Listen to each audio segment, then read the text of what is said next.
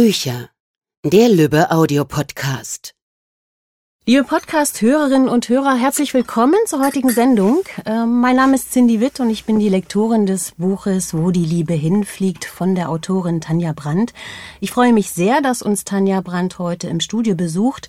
Nun ist sie nicht nur Autorin, sondern auch, und das in erster Linie, Falknerin und Tierfotografin. Seit über zwei Jahren begeistern ihre Fotos Menschen nicht nur in Deutschland, sondern weltweit und ganz besonders Fotos von dem Schäferhund Ingo, der eine ganz ungewöhnliche Freundschaft zu einem kleinen Steinkauz aufgebaut hat. Hallo Tanja. Hallo. Schön, dass du da bist. Hi. Tanja, du bist heute nicht alleine, sondern hast du etwas Gefiedertes mitgebracht. Magst du uns mhm. deine Begleitung einmal vorstellen? Ja, das ist der Gandalf. Naja, die meisten werden den Gandalf wahrscheinlich kennen. Gandalf ist eine Weißgesichtseule so knötterig, meistens bisschen übellaunig, stinkefaul. Ähm, aber ein ganz lieber Kerl. Genau. Ja, er sitzt hier bei uns und ich muss sagen, was mich ja ganz fasziniert, sind diese großen, orangefarbenen, fast roten Augen. Mhm. Du hast gerade schon so ein bisschen erzählt, das ist ein ganz besonderer Typ. Was macht den Charakter von dem Gandalf aus? Tja, ja, der ist halt, der Gandalf ist so ein bisschen wie so ein, weiß ich auch nicht. Ja, er ist halt ein Knötterich. Also wenn er morgens mit schlechter Laune aufwacht, geht gar nichts mehr. Wirklich, wirklich nichts. Und ähm, wenn ich jetzt über den Winter ist er drin, er ist der Einzige, der drin sein darf über den Winter. Die sonst müssen Eulen draußen sein. Aber er friert, also er ist Afrikaner und ähm, mhm. er friert über den Winter. Und darum äh, lebt er mit uns drin, mit den Hunden. Und er ist wirklich extrem speziell. Also er zieht sein Ding durch und das bleibt auch. Zum Beispiel habe ich, ähm, er ist ja mit dem Ingo zusammen, das ist für ihn alles äh, schön und gut und sowas. Und ich habe die Hündin noch. Die mhm. Hündin lebt er mit ihm auch jeden Tag zusammen. Die akzeptiert er nicht, die darf nicht in seine Nähe und sowas gar nichts. Also es ist wirklich nur der Ingo und er ist dann auch nicht bestechlich. Das ist ihm völlig egal. Also was er sich in seinen Kopf setzt, das macht er auch. Und ähm, ja, wenn er mit schlechter Laune aufwacht, dann braucht man weder mit Essen kommen, noch mit irgendwas oder so, dann ist die schlechte Laune einfach und dann da. ist der Tag auch gelaufen. Das dann ist der Tag nicht. gelaufen, genau. Oder wenn er irgendwas keine Lust hat, zum Beispiel, ähm, bei ihm ist so, wenn wir, äh, wenn ich mit ihm Fotos mache, ähm, Eulen kann man nicht zu irgendwas zwingen. Äh, darum, weil Eulen sind ja nicht die allerschlauesten, darum mache ich mhm. so, ich zeige ihm eine Stelle, auf die er hinfliegen könnte, die super ist. Und er fliegt dann natürlich auch auf diese Stelle, weil ich ihm die ja zeige und, äh, und er fühlt sich mega cool, weil er denkt, er hat sich die Stelle selbst ausgesucht. Mhm. Und dann ist er halt eben auch cool auf seiner Stelle und das klappt super. Also ich kann ihn jetzt nicht, wenn jetzt äh, zum Beispiel bei dem Fernsehauftritt, da war es dann so, dann haben die gesagt, oh, kann der Gandalf 10 Zentimeter rechts und 10 Zentimeter links, das treibt seine Laune in den Keller. Also sowas ist nix für ihn. Und ähm, er muss immer so das Gefühl haben, er sucht sich selbst irgendwas aus und sowas und dann ist das auch okay. Aber alles so erzwungene, da hat er keine Lust. Und wenn ich ihm jetzt irgendwas ähm, ich habe das heute zum Beispiel eingestellt, da wollte ich ihn auf so einem Sandhügel und da, das war nicht seine Stelle. Und äh, da hat er dann so fünfmal stinkig geguckt, dreimal geknödert und dann ist er zu Fuß zum Auto gelaufen. Das war's, das hat sich erledigt ohne mich. und das macht er auch. Zieht er durch, läuft er zu Fuß wirklich zum Auto. Da okay. ist fertig für ihn. Eingeschnappt, ja. Genau, er ist ja echt speziell. Ja, du lebst ja in einer Falknerei in Remscheid. Ähm, wer gehört denn noch zu deiner tierischen Familie? Das ist ja doch ein ganzer Stab, den du da betreust, ne? Ja, also der Ingo, na klar. Und der ähm, mhm. genau, die Hündin, die aber alle nicht mögen tatsächlich. Aha. Die Arme, die wirklich sehr viel netter ist als der Ingo, aber die ähm, mögen die Vögel einfach nicht. Dann Phoenix, der Wüstenbussard. Und Uschi, die Schneeeule, die auch sehr speziell ist. Ja. Ähm, Klaus Bärbel, der sibirische Uhu. Der Gandalf, den hatten wir ja schon. Mhm. Poldi und Fienchen. Das die, Pärchen sozusagen, das Genau, die ja. Liebenden. Ich hoffe, dass die jetzt dann auch wieder Babys kriegen. Ich warte jeden Tag. Ich habe heute Nacht schon eine Spionagekamera ähm, reingemacht. Und ich habe auch eine Kamera übrigens bestellt, also ein Kamerasystem. Ich hoffe, dass die Babys kriegen, weil dann werde ich so eine Live-Übertragung machen. Mhm. Ähm, ja, und der Lenny, die Bluderhose, der mal Bademeister werden wollte. Genau, ich hoffe, ich habe keinen vergessen. Die killen mich sonst. Ja. Das war's, glaube ich. Ja, Lenny ist ja der Neuzugang. Mhm. Ähm, hast du den gefunden oder ist der, wie ist der denn zu dir gekommen? Ja, weil das war so die Carola aus der Falknerei. Die kam eines Tages zu mir ich hoffe, die hört es nicht. Äh, jetzt, dass ich das nochmal erzähle, wie es hinter ihrer Waschmaschine aussieht, aber egal. Die Carola kommt also, steht vor meiner Tür und sagt, boah, guck mal, was wir hier, was wir vor der Tür hatten. Und kommt mit so einem Schuhkarton. Und da drinnen war also so ein kleiner Kauz. Und sie sagt, das ist der kleine Muck. Und sie macht den Deckel auf von diesem Schuhkarton. Und da drinnen saß eben so ein Raufußkauz, guckt mich mit Riesenaugen an. Ich sag, oh Gott, ist der süß. Und er fällt und ganz langsam um, boff, und dann lag der da. Ich sag, boah, der kleine Muck ist tot. Die Carola sagt, nein, der ist nicht tot, ähm, das ist eine Masche. Und ich habe den dann so auf den Bauch getippt und sowas, ne, gar nix, nix. Und äh, irgendwann, weiß ich nicht, Sekunden später, Minuten später, keine Ahnung, macht er so langsam ein Auge auf, guckt, ob wir noch da sind, fluppt das Auge wieder zu. Und ähm, ja, das war tatsächlich seine Masche. Am nächsten Tag, sie hat dann den Karton wieder mitgenommen, am nächsten Morgen kommt die Carola, sagt, der kleine Muck ist tot. Wie sag ich, der kleine Muck ist tot? Ja, sie sagt, der Schuhkarton war offen und sie hat den überall gesucht, aber der Muck ist weg. Sie glaubt, die Hunde haben den gefressen. Ich sag, nein, das werden die Hunde doch nicht machen. Und mittags sagt die Carola, ja, sie hat den kleinen Muck wieder gefunden. Und äh, da kam so ein riesen äh, Berg Haare und Fussel hinter der Waschmaschine vor und sie schrie Stopp und der Berg fiel einfach um und war tot. und ähm, ja, das war der kleine Muck. Ich habe es dann auch auf Facebook geschrieben und sie hat dann gemeint, super, dass die ganze Welt jetzt weiß, wie es hinter ihrer Waschmaschine aussieht. Aber hinter meiner sieht's auch so aus. Also deswegen ja, und dann dachte ich, ich muss unbedingt tatsächlich auch so einen Raufußkauz haben. Und es war aber gar nicht so einfach, einen zu kriegen. Mhm. Weil der, ähm, ich hatte vom selben Züchter einen und der, ähm, dann haben die erst nicht gelegt und dann ist der Kleine gestorben im Alter von drei Tagen, also beim Züchter noch. Mhm. Und ähm, es war gar nicht so einfach. Und dann kam wirklich auf Umwegen, ähm, ich habe dann einen Züchter gefunden, ähm, der Raufußkreuze hat und ähm, der mir einen gegeben hat. Und ein Bekannter von mir sagte, Mensch, der Züchter ist super aus Niedersachsen. Und äh, ich habe gesagt, okay, gut, dann fahre ich da schnell vorbei. Und weil ich war, war natürlich überall im Stress, wie immer. Und dann habe ich gesagt, gut, dann fahre ich da schnell vorbei und hole den Kleinen aus Niedersachsen ab. Und ich rufe den an und ich sage, er soll mir die Adresse geben, damit ich eben komme und den abhole. Und äh, ich gucke, jetzt war das nicht Niedersachsen, sondern Niederösterreich. und es war natürlich irgendwie ein Streckenunterschied von neun Stunden oder irgendwie sowas. Und dann habe ich auf Facebook äh, geschrieben, ob nicht jemand zufällig von Niederösterreich in unsere Ecke fährt, damit ich nicht so viel Fahrzeit habe. Und dann hat tatsächlich jemand äh, aus Österreich ist dorthin gefahren, hat den Lenny geholt, ist zu mir runtergefahren gefahren, hat ihn bei mir abgegeben, dafür, dass sie einen Tag dann bei mir geblieben ist und ist am nächsten Tag die ganze Strecke wieder Sehr hochgefahren. Mhm. Ja. Und so kam dann der Lenny tatsächlich. Schön. Wie ähm, kann ich mir denn so einen typischen Tag bei euch vorstellen? Mm. Wie ist so ein Ablauf? Also ich meine, das ist ja, ist ja, auch wahrscheinlich viel zu tun. Musst du mit den, also ist das sozusagen wie wenn ich jetzt einen Hund habe, mit dem muss ich noch mal Gassi gehen. Jetzt hast du fünf, sechs Vögel. Ich muss mit denen fliegen gehen oder wie, wie funktioniert oder wie ja. der Tag ab? Mhm. Also über den Winter fliegen die eigentlich nicht. Und es kommt auch drauf an, äh, wer. Also zum Beispiel Poldi und Fienchen fliegen im Moment überhaupt gar nicht, weil die sollen sich nur wirklich um Haushalt und Nachwuchs und so kümmern. Und äh, mit denen mache ich sehr, sehr wenig. Klassische und, Rollenverteilung, also ja. Ja, ja, wobei der Poldi mit Haushalt nicht so dolle ist, ehrlich gesagt. Er schläft eigentlich fast nur. Ne?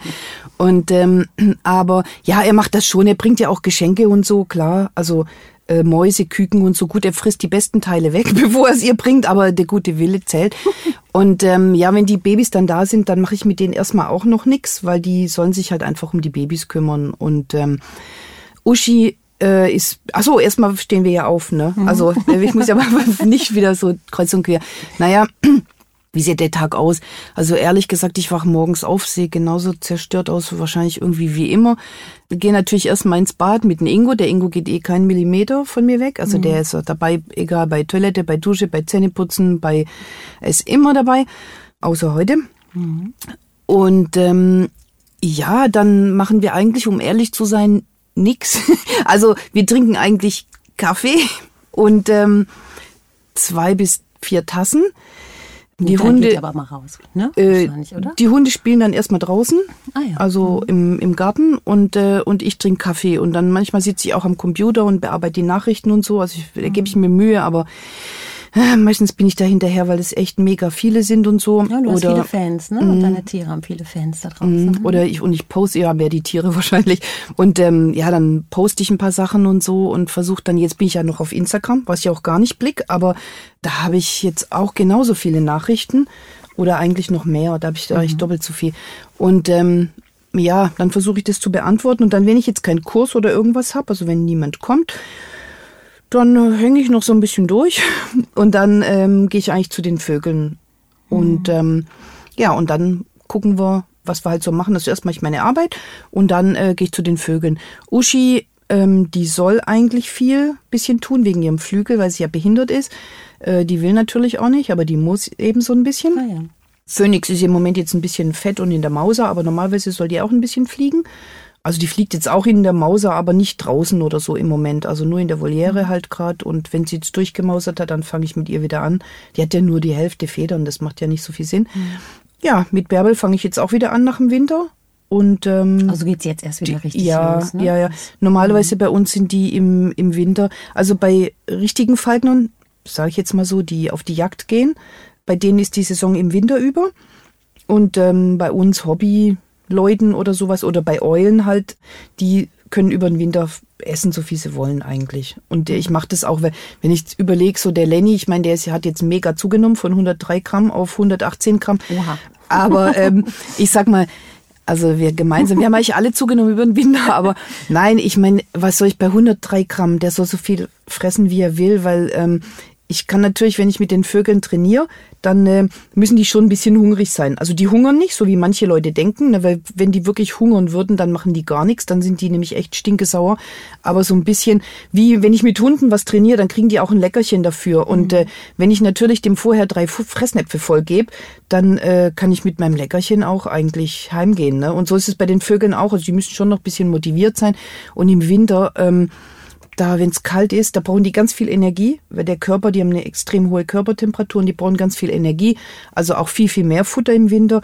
Und da würde ich kein Risiko eingehen, dass die dann irgendwie nachher äh, irgendeinen Schaden haben, nur weil ich da ähm, und bei der Kälte weiß ich nicht, nee, die müssen da nicht so dolle fliegen. Okay. Und der, mhm. nee, und der Gandalf ist eh drin über den Winter ja. an der Heizung. Äh, man sieht das ja deinen Fotos an, aber auch wenn man dich äh, kennenlernt, ähm, es gibt eine unglaubliche Vertrautheit, die du, ähm, die dich äh, mit den Tieren verbindet. Wie erklärst du dir das? Also gerade, ne, klar, der, der Ingo, wie du gerade schon beschrieben hast, der eigentlich nicht von deiner Seite weicht, und wir haben ja jetzt in Gandalf hier auch sitzen, ähm, der eigentlich auch die ganze Zeit bei dir ist. Hast du da ein besonderes Gefühl für oder wann hast du das auch mal entdeckt, dass du da eine besondere Art hast, vielleicht mit diesen Tieren umzugehen? Also äh, keine Ahnung, um ehrlich zu sein. Ich habe, glaube ich, auch gar keine besondere Art. Ich mache einfach so das, was ich so denk. Ne? Also ob das jetzt wirklich viel Sinn macht oder nicht, keine Ahnung. Also ich mache einfach, ich mache, was mein Bauchgefühl halt einfach sagt, schon immer mit Tieren. Also schon als kleines Baby und ähm, weiß ich nicht, mein Umfeld hat Tiere immer gehasst und ich bin wirklich mit jedem Tier. Wir hatten, meine Oma hat erzählt, so als kleines Baby, da war ich in der Windel ständig weg, äh, konnte gerade so krabbeln und wenn die mich ges irgendwo gesucht haben, war ich bei den Stallhasen drin, in diesem mhm. dreckigen Käfig drin und habe mit denen irgendwelche Kunststückchen gemacht und sowas und ähm, also ganz bissige Stallhasen. Ich habe da nie irgendwie ein Problem mit gehabt. Ne? Ich sah immer aus wie Sau und ja, keine Ahnung. Ich mache einfach, was ich so denk. Also ob das vielleicht, ja, viele sagen auch, vielleicht ist es dämlich, man küsst nicht eine Eule oder so. Mhm. Aber ist mir eigentlich wurscht, um ehrlich zu sein. Mhm. Und ähm, die lieben's. Naja, der Gandalf nicht so. Der Gandalf tut manchmal so wie ne, die Tante mit dem angespuckten Taschentuch oder so. Aber im Grunde gibt's halt nicht zu. Nein, ich mache einfach, was ich so denke. Ich weiß es nicht. Und Rein ich, intuitiv vielleicht. Ja, auch, ja. ich. Hm. Ähm, du kümmerst dich ja auch um verletzte Tiere, beziehungsweise mhm. wirst du ja auch häufiger mal angerufen, wenn äh, Spaziergänger verletzte Tiere finden. Wie Hast du den Eindruck, da verändert sich was in den letzten Jahren? Gibt es mehr verletzte Tiere oder warum sind, gibt es überhaupt verletzte Tiere? Was sind da so die Hauptgründe? Tja, das ist eine gute Frage. Also wir haben wirklich extrem viel verschiedene verletzte Tiere auch. Was sich, wie ich finde, verändert, ist die äh, Einstellung von den Menschen, dass die also finde ich jetzt, dass Tiere sehr viel mehr vermenschlicht werden. Tatsächlich, das dahingehend, weil die jedes Jungtier tatsächlich einsammeln. Und es ist nicht immer gut, weil zum Beispiel speziell bei Eulen ist es so, die ähm, Waldkäuze oder, oder Uhus, Uhus brüten auch ganz oft auf dem Boden. Ähm, da kommt dann ganz oft, oh Gott, wir haben so eine äh, Eule gefunden und sowas. Und ähm, oder äh, letztens hatten wir wieder, ähm, da kam ganz aufgeregt eben ein Foto, Eulenbaby äh, auf der Straße entdeckt und so. Ähm, jeder, der sich jetzt ein bisschen auskennt, weiß, dass es im Moment diese, dieses Eulenbaby gar nicht hätte geben können. Also es war eine Waldohreule jetzt vor, vor ein paar Wochen, weil es noch gar keine Babys gab. Also deswegen ähm, und es ist egal, ob das Feldhasen sind, wo die Mütter immer wieder kommen oder, oder Rehkitze oder eben speziell bei Eulen ist es wirklich krass. Am besten ist es wirklich, man setzt die einfach auf den Baum zurück oder man lässt die da. Und ähm, die Eltern versorgen die dem Boden weiter, aber die Leute sammeln alles ein und ähm, tatsächlich nehmen die die Tiere auch mit. Also wir haben echt ganz kuriose Fälle. Wir haben... Äh, ein Opa, der einen Sperber zu Hause hat und so und dem immer auf den Kopf toucht und sagt, boah, der ist so dankbar. Nee, der ist nicht dankbar, der fällt in eine Schockstarre jedes Mal, ne? Und äh, die kaufen Hackfleisch und alles Mögliche. Ich, also das ist, das merke ich schon. Und ähm, was auch ist, die finden immer weniger Nahrung. Also über den Winter ähm, gehe ich tatsächlich immer los. Ich kaufe immer, also wenn ich nichts mehr hab von den von den Jägern, Kaninchen, Hasen und so, dann kaufe ich den Aldi leer mit Hühnern und so und äh, in den wirklich ganz kalten Tagen äh, fütter ich die Bussarde und alles draußen. Und ähm, ja, mache ich immer. Ich, ähm, da fahren wir durch und ähm, mit Hühnern und also alles, was es so dann die gibt. Nistplätze oder da, wo sie sich Nee, die haben keinen Nistplatz. Auch, Im Winter haben die ja keinen Nistplatz. Die sind, viele haben auch nur ein Winterquartier hier. Und ähm, also Horste oder so haben die ja erst im Frühjahr. Die ansonsten ähm, sitzen die auf den Äckern rum und versuchen verzweifelt noch irgendwelche Regenwürmer zu kriegen oder sowas. Und selbst die kriegen die nicht unter der Schneedecke oder wenn es so gefroren ist. Mäuse gibt's auch immer weniger, weil die Landwirte natürlich alles mit Pestiziden äh, vollspritzen und sowas. Und ähm, für Eulen und Habicht und sowas ist das meistens ziemlich schlecht, weil die halt eigentlich kein, keine tote Beute fressen. Aber jetzt Bussarde und so, die sind eigentlich tatsächlich froh. Und bevor wieder irgendein Jäger meckert in NRW, sind die Bussarde nicht im Jagdrecht, darum kann ich das auch machen. Und außerdem ist es mir eigentlich eh völlig egal, dann soll mich einer anzeigen dafür oder sowas. Ich, ähm, bevor die da verhungern und ähm, fütter ich sie halt. Ja, Ja, das, ja. das ist mir wurscht. Aber es sind tatsächlich wirklich viele Tiere, die, ähm, ja, oder in Stacheldrähten. Die Eulen hängen in Stacheldrähten drin. Ähm, da haben wir wirklich ganz viel gehabt. Ja, Scheibenflieger, die gegen die Scheibe geflogen sind. Aber alles, was man sich so vorstellen kann. Und ähm, Steinkreuze dieses Mal verhungerte tatsächlich auch. Das kannte ich so auch nicht. Vorletzte Woche hatten wir eine Schleiereule. Die war völlig entkräftet und die hat sich äh, im, in einem Taubenschlag äh, einfach zwischen die Tauben gesetzt, sodass sie nicht auffällt. Ja, ganz süß. Und ähm, die habe ich dann aufgepäppelt und sowas und äh, war sehr, sehr cool. Habe ich auch ein Video, ähm, weil die Schleiereulen, die, die schütteln immer den Kopf. Also wenn man die irgendwas fragt, kann man jetzt hier leider nicht sehen mit dem Ton, aber wenn man die fragt, magst du noch eine Maus, dann machen die immer so. Mm, Schütteln so. den Kopf. Dann schütteln die den Kopf, genau. Und ähm, wenn die nicht mehr wollen, schütteln die wirklich den Kopf. Das hat so was Menschliches. Aber ja, und die haben wir ähm, topfit dann natürlich wieder freigelassen. Auch wieder in der Nähe von dem Taubenschlag. Mal sehen, wann sie wieder da drin sitzt. Aber ähm, ja, Viele Zuhörer äh, werden sicherlich auch ähm, den ein oder anderen Waldspaziergang ähm, unternehmen. Äh, welche Tipps äh, kannst du unseren Zuhörern geben, wie man diese tollen Vögel in der Wildnis tatsächlich entdecken oder beobachten kann? Ja, das ist eigentlich recht lustig, weil die Leute sagen immer, die gehen, ähm, die rasen durch den Wald und finden einfach irgendwie keine Eule.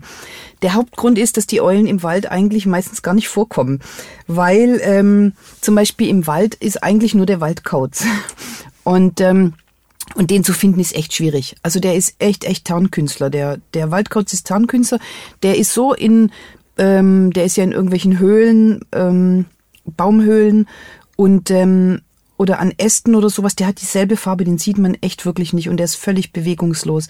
Zum Beispiel die Waldohreulen sind auch im Wald, aber die sind zum Beispiel über den Winter und sowas sind die auf Schlafbäumen. Das ist meistens tatsächlich echt in, in den Städten drin, ähm, in Dorfplätzen, an Kirchen und äh, da haben die so Schlafplätze und da sitzen echt ganz viele zusammen. Da kann man die ganz cool ähm, eigentlich auch fotografieren, beobachten und sowas. Äh, der Uhu ist viel in Steinbrüchen, ähm, Burgen, Schlössern, Sand, äh, so, Sandwerken und sowas. Da ist eigentlich der, der Uhu zu Hause. Der Steinkauz, der ist überhaupt nicht im Wald. Ähm, der hält sich eigentlich auf Pferdekoppeln und sowas auf. Der braucht zwingend ganz kurz abgefressenes Gras, weil der sonst nicht jagen kann. In hohem Gras kann der nicht jagen und im Wald kann der auch nicht jagen. Also der ist wirklich dort, wo äh, abgefressenes Gras ist, also Viehweiden und sowas und Pferdekoppeln, da ist der Steinkauz. Und äh, was gibt's noch? Schleiereule haben wir noch. Ja, die ist eigentlich auch mehr an Gebäuden. Die brütet auch eigentlich in Gebäuden und ähm, in Ställen, in Scheunen, in Türmen und sowas. Im Wald ist die eigentlich auch nicht so wirklich dolle. Und ähm, Sumpfohreule, die ist äh, im Gras, im Hohen. Und ja, der das Problem ist tatsächlich, dass man die da sucht, wo sie halt nicht sind, ne? Im Wald. Naja, das muss man dann wissen, ne? Genau. Vielleicht noch eine letzte Frage. Ähm, ähm, auch, was ähm, würdest du denn äh, raten, wenn ich jetzt über Felder laufe oder durch den Wald, äh, wie ich mich zu verhalten habe, damit ich die Tiere nicht störe? Äh, wie? Auf dem Weg laufen. Okay, also ja. Ähm, Also man darf eigentlich auch nicht, in Brut- und Setzzeit darf man, glaube ich, sowieso nicht so quer durch die Wiesen rasen und so. Also, weil das sind ja die ganzen Jungtiere und jungen Vögelchen und junge Hasen und was alles so gibt und so. Ähm, aber auf den Wegen passiert ja nichts, ne? Ja, das stimmt. Also- Wahrscheinlich kommen dann auch keine Vögel vorbei. Ja, liebe Tanja, vielen Dank für deinen Besuch und liebe Zuhörerinnen und Zuhörer, ich hoffe, Sie haben Lust auf das Buch von Tanja Brandt, wo die Liebe hinfliegt, bekommen und kann, glaube ich, auch jetzt schon verraten, dass es im Herbst einen zweiten Band geben wird. Und auch dieses Buch Liebe verfliegt nicht wird uns mit Sicherheit wieder verzücken. Vielen Dank fürs Zuhören. Tschüss. Danke, tschüss. Das war's für heute von uns. Bis zum nächsten Mal beim Lübbe Audio Podcast.